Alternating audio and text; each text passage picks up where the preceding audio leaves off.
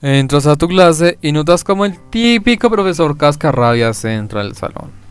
Todos al unísono entran en profundo silencio. Todos. Desde el más juicioso hasta el más escandaloso de la clase, no hacen nada que pueda molestar en lo más mínimo al profesor. Y sin embargo, el profesor ve a aquella chica que viene que tiene un mechón de su cabello de color rosa con azul. Y es por tal motivo que durante la primera mitad de su clase, si no es que toda, empieza a realizar su típica charla de cómo la actual generación de jóvenes ha perdido la cordura y la decadencia y será la perdición de la humanidad. Mientras que la otra mitad de la clase la deja para programar tres proyectos, dos tareas y una exposición para la semana que viene. Esto claro, bajándoles a todos una décima la calificación final por el supuesto mal comportamiento del salón, razón según él por el cual no pudo dictar la clase. Está claro que todos en algún momento de nuestra vida escolar o universitaria hemos tenido a un tronchatoro o tronchatora. Ese profesor o profesora que nos recuerda a la directora de la escuela en la que estudiaba Matilda. Es ese profesor a que todo el mundo le tiene miedo. Y no justamente por dar charlas largas y trabajos extensos, sino eternos sino porque su temperamento, actitud y hasta personalidad generan temor por nosotros los estudiantes. Y aunque le es imposible llegar a la violencia física en las circunstancias en las que lo desearía, a nosotros no nos gustaría saber qué es capaz de hacer en tales situaciones. Es de esos profesores que, según él o ella, los estudiantes los respetan pero es mentira. A sus espaldas es muy probable que los alumnos y hasta los mismos profesores hablen mal de su persona. Y su falso sentimiento de respeto es realmente un signo de terror. En ninguna institución educativa, colegios, escuelas o universidades. Pueden faltar esos clichés profesores que están en todo proceso educativo en una persona, llamándolos como los tronchatoros, la solterona o el solterón, el matador o los tridentes del diablo, ya fuese porque sus asignaturas fuesen difíciles de pasar o no, porque su forma de ser era del agrado o no de los estudiantes y pues en este caso hablaremos de los tronchateros, haciendo alusión a todos esos profesores que parecen que quisieran entrenar militares en lugar de educar niños o jóvenes y que esa sensación de respeto que creen que se les tiene realmente es miedo, temor o resentimiento. Definimos o decimos que un profesor es tronchatoro cuando posee las siguientes características. Primero, es difícil pasar los exámenes con ese profesor. Esto debido a que sus clases requieren alta exigencia académica o porque simplemente le gusta ver cómo los estudiantes pierden sus exámenes. Segundo, le gusta que lo adulen o como dicen coloquialmente que les lamban el zapato. Estos profesores tienen un altísima autoestima, casi rayando con el narcisismo y por tal caso le gusta siempre llamar la atención, como desarrollando la personalidad de un profesor tronchatoro. Y la tercera característica y la más sobresaliente es que cualquier mínimo error por parte de los alumnos es motivo de grandes problemas. Y con ello me refiero a que esos profesores cuando ven una mínima falla en ti, ya sea que traigas, no sé, mal vestido el uniforme, tengas un piercing o tengas el cabello pintado de X color, o que medio hables con tu compañero o que tengas que ir al baño, suelen llamarte la atención muy severamente, ya sea poniéndote en ridículo delante de toda la clase o colocándote amonestaciones o llamados de atención.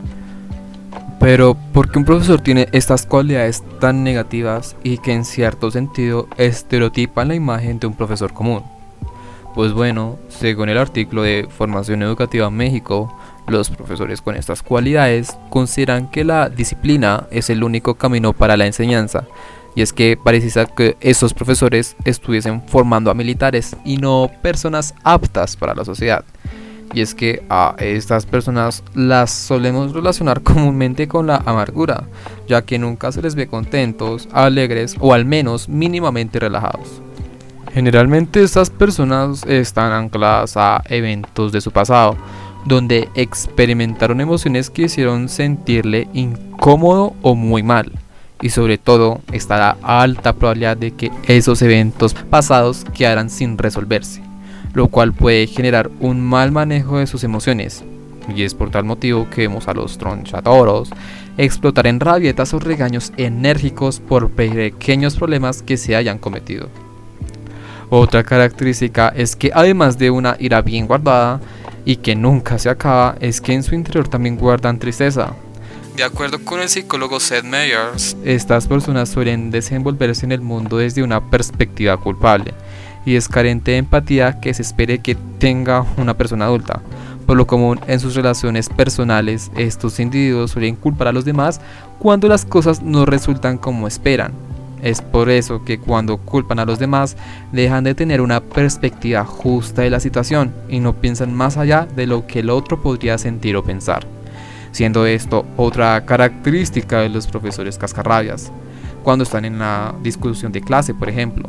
Por ejemplo, en este caso, no deja que la clase dé su opinión o punto de vista, por esto que simplemente le gusta tener razón en lo que se dice él mismo. Y es que con ello encontramos más características de este tipo de profesores.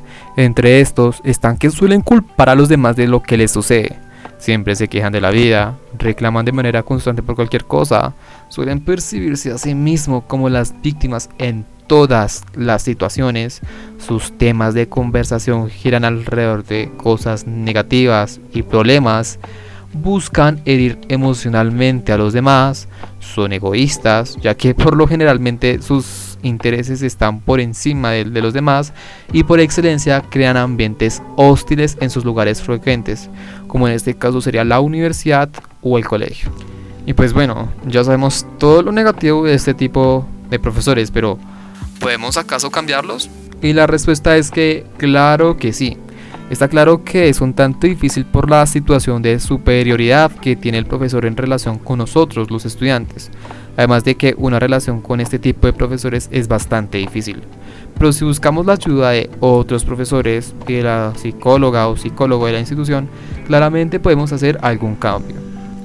Como primer consejo es que todo lo que ellos hagan no lo tomes como algo personal, ya que estos profesores no tienen conflictos contigo, realmente los tienes consigo mismo. Así que recuerda, si te dice algo, te trata de humillar o avergonzar, no lo tomes personal y entiende los momentos difíciles en los que tuvo que pasar para volverse una persona así.